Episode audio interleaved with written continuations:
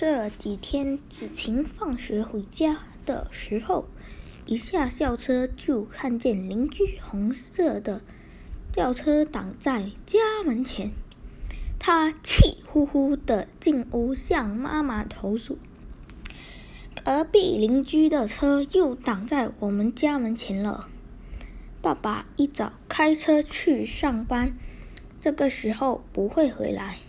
没关系，子晴可不认为这是一桩小事。我进屋的时候不能把门完全的打开，它妨碍了我。子晴放学回家的好心情都被那辆车挡在门外了。